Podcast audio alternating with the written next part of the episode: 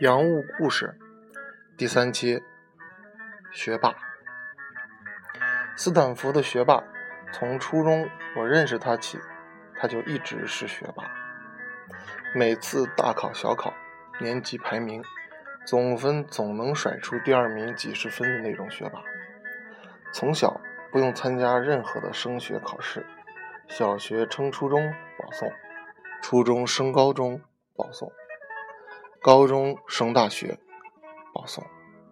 他就是这样一种学霸。不过，与“学霸”这个名词的固化印象稍有些区别的是，他并不是那么高不可攀、拒人于千里，相反，还是较好相处的人。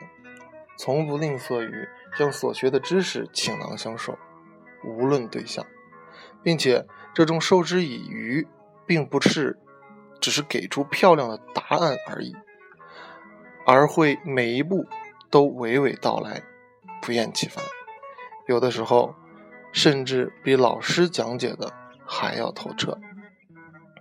因此，即便每次问题总要挨上一句。怎么这么简单的题你都不会？你是白痴吗？这样的奚落。但是向学霸问题的人依然是前赴后继，络绎不绝。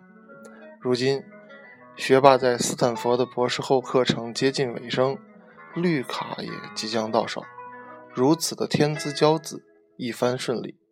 怎么想，这都是别人家孩子的故事。我也不禁唏嘘。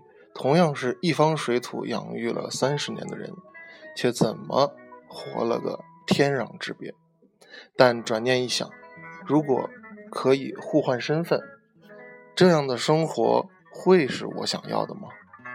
或是如果回到孩童时代，我会放下吉他，拿起笔杆，然后付以二十年的努力去奋斗吗？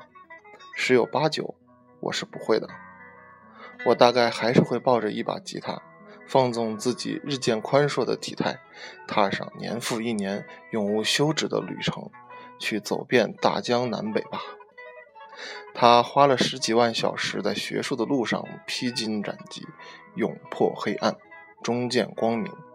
我则将同等的时间挥洒在我的梦想之中，十年如一日，教学创业，经历无数不眠之夜。不忍错过了万缕千丝中的好多机遇。每个人都为己身的荣光而战，纵然面临万难，也甘心如意。既然付出的时间、努力并无差别，也就没有什么好后悔和遗憾的了。毕竟，心之所在，即是命运。